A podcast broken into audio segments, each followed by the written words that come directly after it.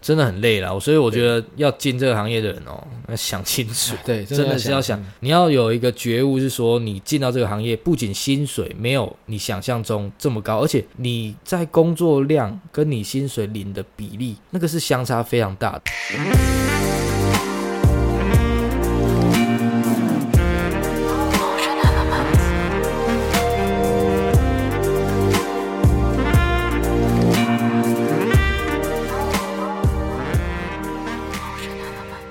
嗨，大家好，我是阿瑶。呃，我我想先解释一下为什么他叫阿瑶哦。呃，大家有没有看过花木兰卡通版里面的一个人物？他是那种肥肥的，然后丑丑的，呃、不能丑丑，感觉，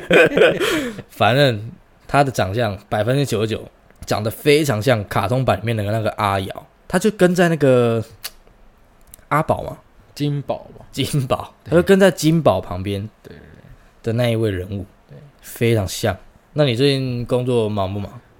最近还蛮忙的，因为我有一个案子正在收尾的阶啊段，然后有另外一个案子正在刚刚要开始，刚刚要开始。对，所以有点紧张，哇，那你现在手头上就是有两个案子，差不多算两个了。两那个有一个其实也不太知道到底算不算是我的案子，真假？你因是为在其实帮人家 Q 塞位啊？它其实就是一起做， 但是目前的部分已经都差不多了，只剩下进一些家具的部分了。哦，所以你的图也都赶的差不多了，对所以你本身家里就是做那个设计，对啊对不对？对，我家里自己是开设计公司的，那你从几岁就开始接触？几岁哦？其实从大概二十几、二十二岁的时候就开始哦慢慢慢慢的帮忙，就是刚毕业的时候。哎，算是大四的时候，大四大概上学期或下学期吧，我有点忘了。哦，那我知道，呃，你爸到后期是自己到大陆发展，台湾的业务这边都交给你对，去管理。对我一开始其实就是稍微跑一下工地，然后学怎么画图跟画三 D。但我记得你画图那种三 D 跟 CAD，你是土法炼钢，自己上网查查查，然后学起来，对不对？对，这其实可以这样，就是你拖把炼钢，那刚开始很多土都会被打枪，我也是慢慢一直去学，然后一直被被雕上来的，被业主啊，或是被木工木工啊，就是他们讲话其实就是 就是这样子的。赛虎鬼啊！对，我在认识你的时候是在军中啦，然后我那时候就有听你说，当初是有在处理家中的债务，嗯，对，因为我家里的话，因为我们设计公司一些财务管理没有做得很好，嗯所以就必就就会产生一些很多的嗯资金周转上的问题。退伍后就一直在处理这些事情啊，不然原本也不是我在弄。对我我知道你在退伍之后有一段时间消失啊，那一段时间是不是在很紧凑的在处理这些债务的问题？对，因为那时候其实就是跟一些地下钱庄钱庄有接触，对，那那你二十几岁就有处理过地下钱庄，这个对很屌。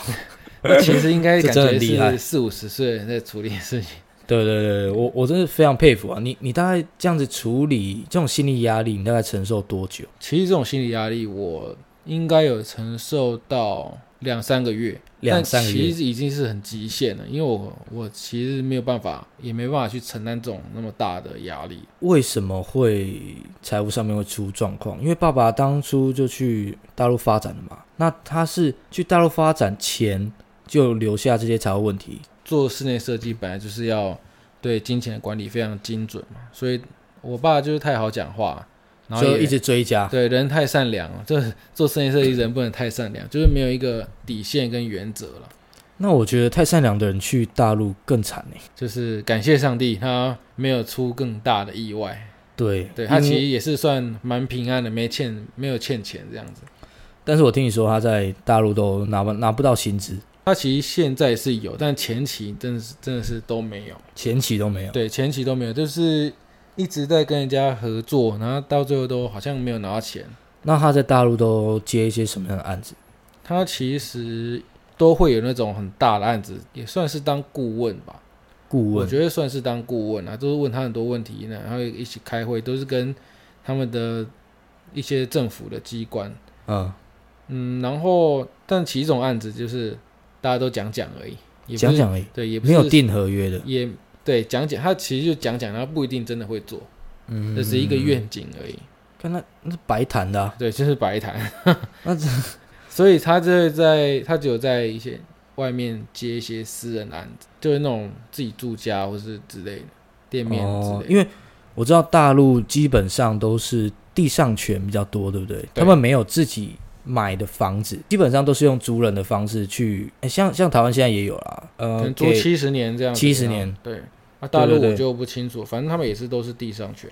所以你们有财务上面的问题，就是说合约可能没有定清楚，或者是对工工程款那些没有先收啊，没有先收到工程款之后，然后又有一堆追加的东西，就会导致财务缺口非常大。对，算是你可能又要靠下一个案子来尬对那个钱，不然就靠银行融资的对东西，不然就靠亲戚嘛。差不多。那你这样这样的压力，你怎么去解决？怎么解决呢？其实就是那时候其实就是处理完嘛，然后压力很大很紧绷，但是还是去平静下来心来处理。嗯，但是回到了公司的时候，就铁门拉下来，就在那边自己一个人偷哭这样子。啊，对，然后晚上就回家，因为我是基督徒，所以我就一直祷告跟读圣经，然后刚好那几节符合我心那时候当时候的情况，所以我才有办法这样慢慢的撑过来。所以我觉得信仰其实对对一个人帮助蛮大的。对，因为有时候就是真的是靠自己，没有办法。那你自己经历过这种高利贷啊、还债？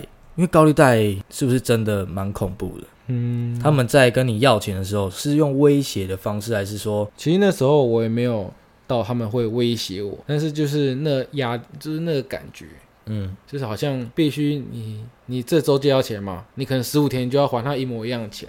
对对，但是他借你的时候，他可能利息先扣掉。哦哦，我我对，懂，比如我懂我说你懂，借十万好了，然后嗯，他们就是七趴到八趴的利息，那高啊，对，很高。真的高，对，他会先扣起来借给你，然后你要再还加上去的钱给他。那其实很我还算好的，因为我没有经历到那种他直接把我绑上车那种嗯，压力，因为其实我们家还是有一点，还是有一点钱可以转，对但是就必须一直这样出去，这样出去，一直这样就是你们是还有案子再进来啦，对，还是有在转啊，但是那个感觉就很不好，因为等于是你在把这场案子的钱拿去补你之前那一场，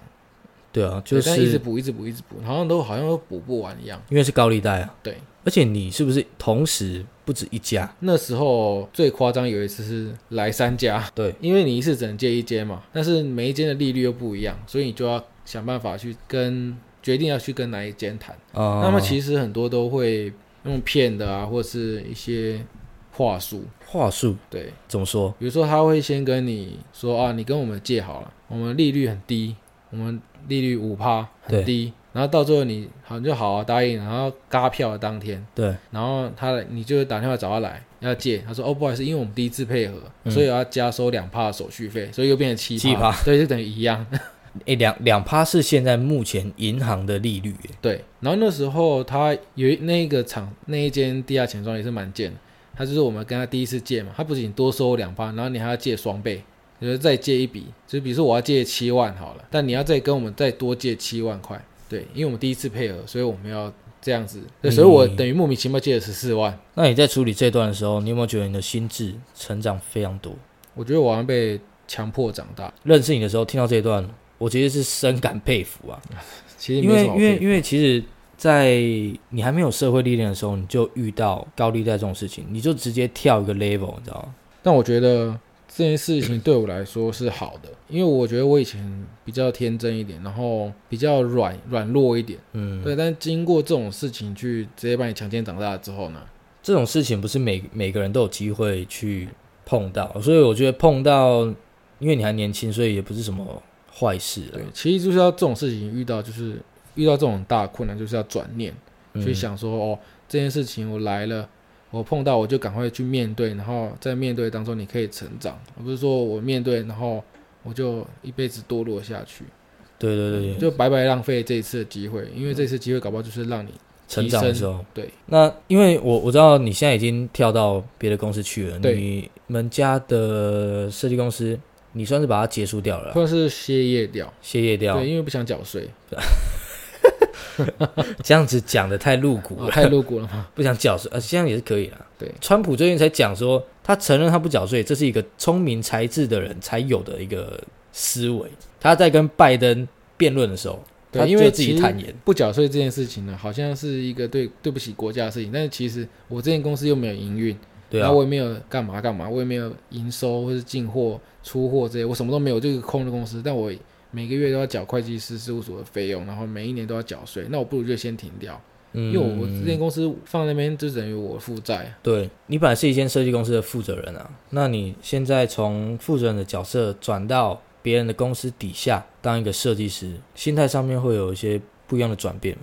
其实还好，因为我在我们家也是也是在听我爸的指令而已，我只是做、哦我他都设计好，然后我来执行这样，然啊后我有问题也打电话给他，就这样。所以跟你现在在这间公司处理的东西，其实我觉得差很多。光财务上面，或者是你要缴税，你要请会计师，你当人家底下的员工，你是碰触不到的。对，其实这个我觉得等于我蛮轻松的了。对啊，只是就是在于说，我到外面室内设计公司的话，我就要对于每一个工程款的管理嗯，跟一些价格上，我都要必必须去比较怎么讲？就抓的比较精准。对，抓比较精准，不能说啊，好没关系，就这样。诶，我觉得现在是不是都是业主最大，而不是设计师说什么算什么？我觉得设计室内设计是必须两个人互相的沟通，然后互相的尊重。因为我觉得现在我我啦，我对到的业主跟设计师，如果他们两个同时来的话，我会觉得业主说什么，设计师哦，好好好好好，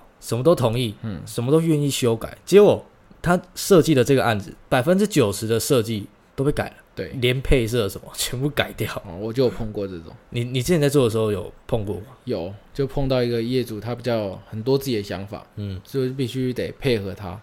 但虽然成果还算可以，但是就是不是你自己心中想的那样子啦。对对我，我觉得有时候业主凌驾于设计师上，会让设计师好像就是在单纯赚钱而已，他他不是一个自己的作品。对，比如说呃，我觉得设计这种东西，就是你当然要尊重设计师的美感，也不是说我花钱，我花我这个案子一百五十万、三百万，钱很多，我就要设计嗯改师东就要改西，对我就要设计师会对你啊、毕恭毕敬。那他到底干嘛要请设计师这种东西？有些人就是这样子， 那是干他妈的，真是狗屁不通嘛！有些人就是觉得我花大钱，我就要你就要听我的，对，那你要设计师干嘛？你就自己去找工班啊。因是为吧很简单的事，因为很多狗屁的事情是设计师要处理。我业主我只要这边 嘿嘿嘿嘿就好了，就是乱叫就对了。我，我是我的日子，我只要开口就好。我说啊，那个不行，那个改。对干啊，我不用去 care 说啊，那个东西的完整性，或是那个东西里面的美感，或是那要怎么接怎么接，我不用考虑那个。看，所以我觉得很多业主真的是非常不尊重设计师啊。那你现在有没有碰过要求东要求西，然后工程款还不付，尾款也不付？没有，真假的？目前还没有遇到这么的可怕的业主。哇，那你算非常好了。我现在碰到这个案子啊， 哇，真的是有够啊！因为因为比如说啦，像我们呃做了三百多间房间，一间房间它有材料款跟施工款呐、你施工完成还可以再领款，那就保留最后的十趴。它材料款四十嘛，然后它的施施工款是五十，他怎么样呢？他看到了大理石的纹路这么丑，他就说那我不要。可是我们已经做了啊、石头也到了，他就是九十趴，四十加五十，材料跟施工款他都不付。一间房间成本三十六万，干我都我我都讲了啊、他一毛都都没有付，这么扯，扯。然后你知道卡卡了至少十五间以上，如果是一间没有资本或者是没有银行撑着的公司，要叫他怎么存活下去就？直接去了。那去啊，第一期请完就去 了。干，我觉得这间这一间哦，大家真的要注意啊。可是你常常去逛他的百货公司 嘛，对不对？他的百货公司是很明显就是在山上嘛，哦，是吧？是是这样你应该就知道了，啊，是是是，大家也应该就知道了。那很多人会好奇设计师工作内容，呃这那你讲一下最心酸的，我最心酸的其实就是一个人在公司画图画到半夜，大然后概到就直接几点睡在公司。设计公司对我直接睡在公司。真的哦、对，因为那时候隔天就要进场，但我有些图还没修到很好，对，那所以这我个就有加班费吗？这个没有，因为我们公司就是不加班，所以加班你虽然你自己自愿，但其实你真的可以下班就直接走。嗯对，，但是我我不喜欢这样，我喜欢把工作做完。嗯，然后我就一个人在后面画。我记得那天好像是圣诞节，这是常态性吗？但不是很这很是常少态。性，对，我那天就是一直画，然后一直改，然后就觉得画不满意，然后一直找图支撑我的设计，嗯，一因些想法这样。因为我听到非常多的，像很常画图画到半夜，对，然后薪水真他妈低，对对不对我只能说还蛮低的。那这样子会不会消消磨你自己的热情？其实我原本以为不会，那到最后慢慢会好像会有一点点影响到，所以觉得哦，我付出那么多，然后这么忙这么累，然后薪水比一个送货司机还不如，就是不成比例啊。对，有点不成比例的感觉。可我觉得，其实做工程或者做设计这个产业的，我觉得薪水其实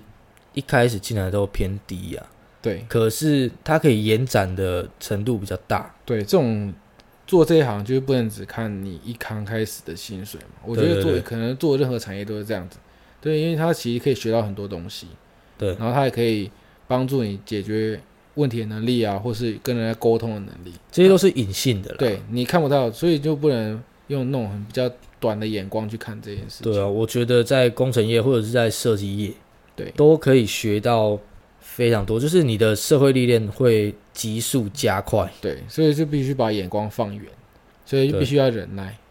对，我觉得做设计或者做工程的人，年轻人啊，他们相对在看事情、解决问题的能力跟处理事情的态度，都会相对成熟一点。对，一定是会的。对，会想的比较周到对，了，因为不能你就随便翻脸嘛，然后比较冷静，而且情绪管理要越来越好。必须的。对对对对对。那你们设计师的一天都一在天做什么？一天其实每一天其实不太一样。这前设计案刚开始的前期呢，就是一直在画图，一直在找图，然后去找材料，要做什么材料，或是要怎么配色这样子。那其实可能一整天都在公司处理这件事情，然后你也觉得好像没做什么，但是一天就没了。很多，比如说像大学生，他们本来是念室内设计系，他们要跳出社会的时候，会有对室内设计师有很多的想象，对可能会对室内设计师有一种赚很多钱，或者是它是一个很高尚的职业。对，很风光，好像在冷气房画画图，对，画画，图，对，然后就可以在工交地了啊对，在工地指手画脚，然后就可以回家了那种。那你觉得是吗？我觉得应该说差蛮多的。差蛮多的。对，因为你不可能一直一直在画图，然后就是到现场只是随便指一下就回家，你一定是要去解决很多问题，然后然后怎么去跟业主沟通，然后跟木工或是跟工班沟通。然后你要去找很多的材料，比如说你光一盏灯、一盏吊灯，你可能就要陪业主去找好多个地方，然后谈很多的事情。比如说对你对画一对个弄一个壁纸好了，也是要带，可能要带业主去窗帘店直接那边挑选，然后挑很晚。我记得我之前有一次也是在那个一间窗帘店，然后跟业主那边弄到晚上九点。那你觉得跟业主沟通比较难，还是跟师傅沟通比较难？我觉得两个不一样的难，跟师傅沟通其实就是要比较忍耐他们的一些情绪性的发言或是对一些抱怨。他们，我我我觉得哈，师傅们常常会看不起设计师，我对觉不对得多少会有，对，因为他会会可能会下意识觉得你就是画图而已，对啊，动手是我，对啊，对。那但其实这个也不能说这样想。那你觉得本科系的学生来走这一行，真的会比较有利吗？我觉得不太一定欸，因为你如果在设计系上课的话，你应该是对制图上跟一些理论上会很熟悉，然后也会看得比较广泛一点。嗯，但是如果你是从门外汉直接进来的话，就呃一些美感的部分，你可能就是要现场学习。我觉得如果像像我啦，我不是什么工程业的啊，土木系的，我我进到工程业之后，我是一张白纸，所以我是直接接触到现场跟实际师傅对谈的情况，这样的学习跟你已经有了学术上面的理解跟画图上面的理解之后，应该不算是一张白纸了，你一定会有自己的理念。或者是觉得，呃，设计这个东西就应该是要怎样怎样怎样，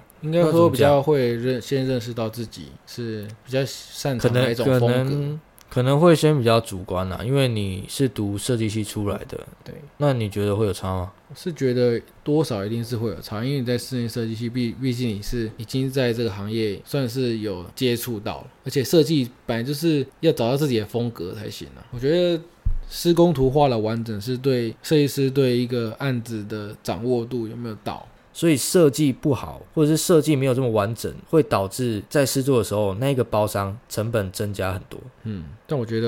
没办法，因为我画图就是很多线条嘛，对啊所以他做真的做出来呢，可能设计师可能也没做过，也不知道那当种然感觉是什么，所以我觉得可能设计师在设计的时候呢，我们就必须去多一点去询问厂商，对哦，这样这个做法行不行，或者是这样做起来是怎么样？对，对，但是有时候很怕一直问，然后厂商很不耐烦，就不想理你。啊、我不会啊，你可以一直来问 我，好可以可以哦可可以，以可以哦我会一直回答你，因为 这好关乎到我的成本啊。对，有些人会直接问你，哎、那样多少钱？询价你都报价完，然后哦，不好意思，业主不要了。干，我最近遇到一个案子，他妈的，那一一栋大楼啦，然后他是怎么样？他因为大楼有管委会，然后他挑了一个石头，好，我报价报完了，管委会同意，可是这个金额超过四十万以上，嗯，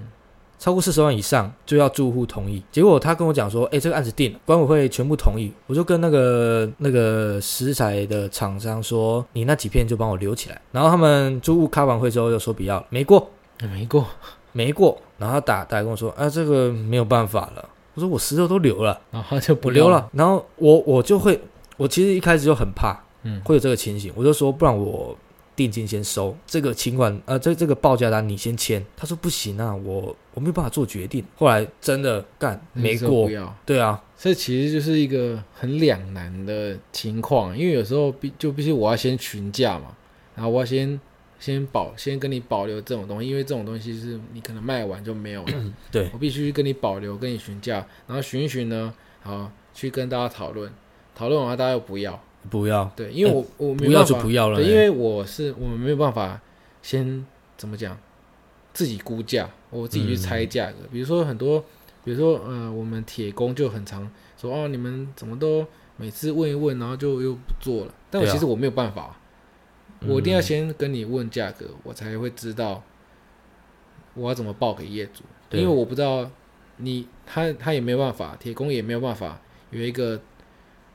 制式的一个报价，比如当说然玻了璃几一裁就是多少钱多少钱这样子，他没有制式的报价，每一个做法都不一样，嗯，嗯所以变成说我一定要先询问完。我再去报，所以他的意思就是希望说，我只有自己先想一个价格，自己先觉得大概多少钱，然后再自己报给业主，然后他再报给我。这样这样很容易亏钱。对，这个成成本一抓不好，真的是对，因为有完时候你就完蛋想说，哦，这个东西就一根而已，应该是一千块而已，那对啊就报起来两千，差然后一你要倍做个十根你就完蛋了。完蛋了啊。对，所以这是一个很两难的感觉啊。比如说对对你对一定要对价格你经验要够，你才对这种好估价。比如说好这种一根的东西，好我就知道哈，反正我就报两三千，我一定不会亏，嗯，就必须得要这样。那你觉得啊，要进这个行业，室内设计啊，嗯，需要具备什么样的特质的人进来会比较好？我觉得要对空间的感受度要很好。那美感呢？美感也是很重要，因为有这种美感的，我觉得蛮吃天分的，因为那你要对于一个空间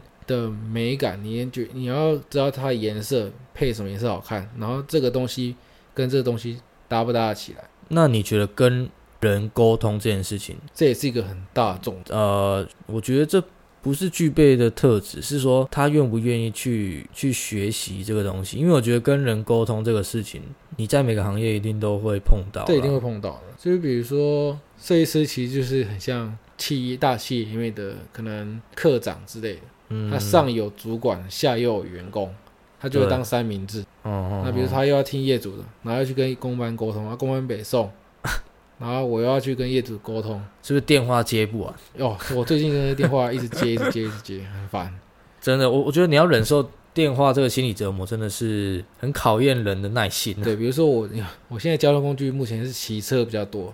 比较方便。每次我只要骑上摩托车，电话就一直来，对我就一直停下来，然后接，然后再骑，然后又来，然后停下来。再接我现在目前是，哎、我我的手机不开铃声很久了，嗯，因为我只要一听到铃声，我就会很紧张。哦，对我也是，你也不开铃声吗？我开，但因为我有些事情我必须要赶快接。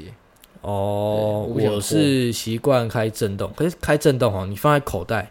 你有时候假日，嗯没有没有什么电话，你还是会时不时摸摸口袋，然后拿起哦手机 看一下， 到底有没有什么讯息，对对或者或者是有什么电话。对，现在只要赖的铃声响起来，不管是我还是别人，我就先紧张一下。没有，我会我会我会先叹口 气，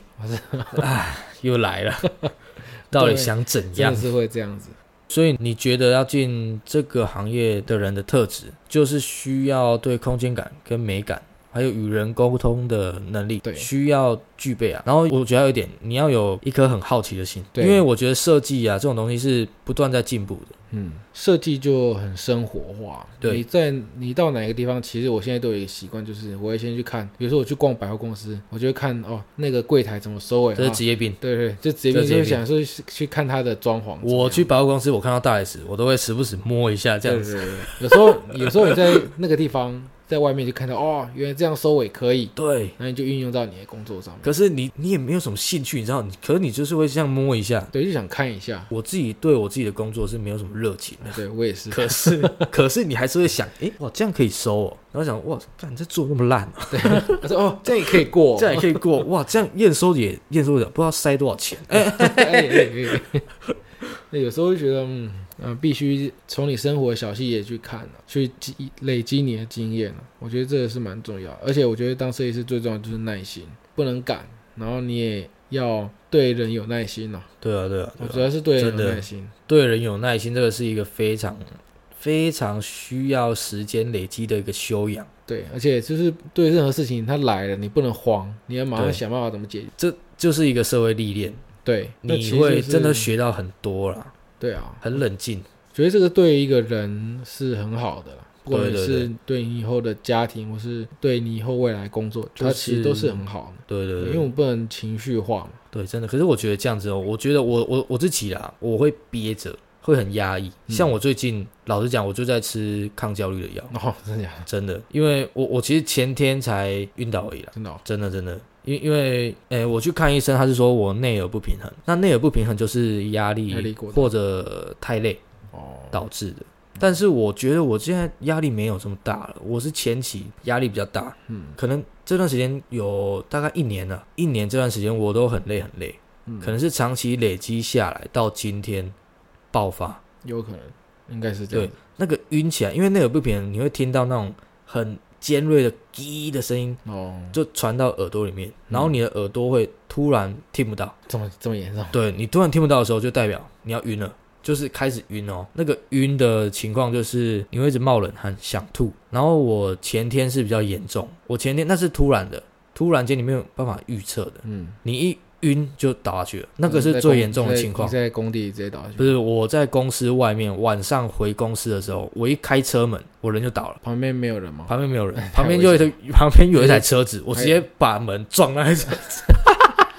那刚好啊，没有，我跑不了，我倒在地上哦啊，我反正很快就起来了啦，嗯，但是我就吓到了，我隔一天我就去看医检生查，对我还以为我干怎样生什么大病，嗯，结果没有，是太累了，哦，所以我觉得从事工程跟当设计师，你自己的压力的释放跟你要怎么样去学会放松很重要。你要对懂得生活啊，不能就一直在画图。对，你要怎么生活，这是一个很深奥的一个学问，对其实你就是怎么讲呢？你要多出去走一走啦。你不可是你能也没有时间出去 走，你知道很累，你知道多吗？少还是要让自己对释放，所以我才会在应该是我在这个信仰就对对我帮助蛮大的，嗯，就是它其实就是一个是一种释放。对。所以我很我尽管很少出去玩，我已经很久没有出去外县市玩了。那我也是，对，只是上一次有去台北一天我就回来了。嗯啊，一天哦，对我只去一天，就早上搭车、啊搭到下午两点，然后晚上十一点再坐车回来。对对对，对，那其实我觉得这个信仰对我来说，我觉得就是一个压力的释放。哎，真的真的很累了，所以我觉得要进这个行业的人哦，要想清楚， 对，真的的是要想，你要有一个觉悟，是说你进到这个行业，不仅薪水没有你想象中这么高，而且你在工作量跟你薪水领的比例，那个是相差非常大的。可是你要有一个认知说，这个工作延展性很大，对，它是会有发展。我跟你讲，工程业的钱坑非常多，对，你要在里面赚钱，你只要累积好你的经验跟你的技术，你是非常有机会赚到啊钱。只是说时间问题，跟你有没有遇到贵人，它其实对真的是什么地方都可以赚到钱了、真的，因为它的工种分得太细，对我只要一个我介绍工种，我也有钱。真 的哎，三趴嘛，这个不一定， 对也有也有不给的。有对哦，也有有介绍看你，你就介绍金额啦我，我没有要给你钱，那就是不识相，连包个红包都没有，哎，就对是可能个性个性抠，很帅这样子，哎，好好帅，对就嗯我是就不给。不给啊，怎么样？ 对，你要介绍不介绍，拜拜。丸子很多这样 子，哎干叶那这种奇白也不是， 我是说他很帅，对对，我要潇洒。对我要讲正面的话，好，那你对于你之后规划是怎么安排规？划我觉得在这段期间先学习吧，我觉得嗯蹲低一点来学习会比较好。先不要在意什么钱有没有，我觉得年轻人就是这样子，你不要去这么的 care 你拿多少薪水。我觉得东嗯西学到还是重点，不然你去跑副片大就好了。对我我我就觉得现在可能是社群软体发达的关系，我觉得大家的观念有点太速食了。嗯，你很多东西都想要快速达到，我觉得这可能，除非你是很幸运的人啊。对啊，而且我觉得不要看太多那种什么。伟人传记或是励志型的书，我觉得对对那是对别人的人生啊，对你要我自己的人生觉得每个人不一样。嗯，而且年纪越大，你的责任跟包袱就越重。对所以你一定要更沉稳一点，你要有耐心啊！对不管说在这个行业你喜不喜欢，我我觉得对我来讲，在这个行业我可能有百分之六十喜欢，百分之四十对于工程专业上面我是非常不感兴趣的嗯，可是你就是在这个过程当中，你会呃认知到你有兴趣的地方，然后你会认知到这个行业是不是可以让你往往后可以成家立业，对。然后可以让你更上一层楼的行业啦对，因为其实你真的说现在都说要把兴趣当工作，其实觉得不太可能，因为我自己也有我自己的兴趣啊。但是当我要把它当成工作的时候，我就玩，我就没那么喜欢它了。对啊，对啊，对啊，所以我觉得要真的是要有耐心，所以你还是会继续做啦。可能做到三十吧，我、真的假的？那你做到三十再说。是？哦，就我还以为你要入赘了。 我想，哦，我三十的梦想是是我要嫁一个有钱的老婆。我要去红海找到红海的董事长他 的女儿，对，看可不可以入赘，入赘很好啊，真的，这个年年代没什么不行的啦，对，然后直接被郭台铭下放到富士康里面，当副总裁非常最底最底层的流水线员工这样。这样也爽啊，啊，这样也爽。真的真的。好啦，那今天我们就聊到这边啦，也祝你一切顺利，好，也祝各位听众或是想要进这个行业的人，祝福你们要觉悟，要有觉悟，要觉悟啊，要耐心，耐心。然后撑下去，撑住，撑住就是你的。虽然我大学的时候非常讨厌这句话，不过这是真的，撑住，跟下去就嗯撑住对了就啦。是你的。对对，你会学到很多东西对，真的真加的。油加油！好啦，谢谢阿瑶，谢谢，拜拜。拜拜。